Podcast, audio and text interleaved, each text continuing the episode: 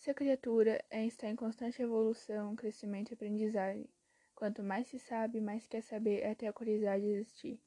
Algo nos conduz? Em minha opinião, sim. Algo nos conduz até essa curiosidade. Para cada religião existe uma força, como por exemplo para os cristãos a Deus. O que é essa criatura? É ser criado, que existe e que tem existência real ou fictícia. Exemplo: o ser humano é a oposição de Deus. É criador e criatura.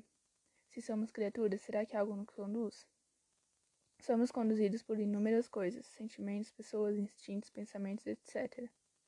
Se a criatura sentir todos os sentimentos que existem com intensidade, é se relacionar com outras pessoas, é praticar atos bons ou ruins, é sofrer as consequências desses atos, das nossas escolhas. Se a criatura é estar no mundo por alguma razão, seja ela qual for, somos levados, conduzidos, motivados por várias coisas, crenças, pessoas, pensamentos, falas, sentimentos. Se a criatura é um ser vivo, de uma bactéria até um humano, ela sendo racial ou não. Na minha opinião, o fato dela ser um ser vivo, ela já pode ser classificada como criatura. Uma criatura pode ser conduzida por sentimentos ou objetivos. Um exemplo é um animal caçando. Ele é guiado pelo objetivo de se alimentar e a presa de conseguir fugir.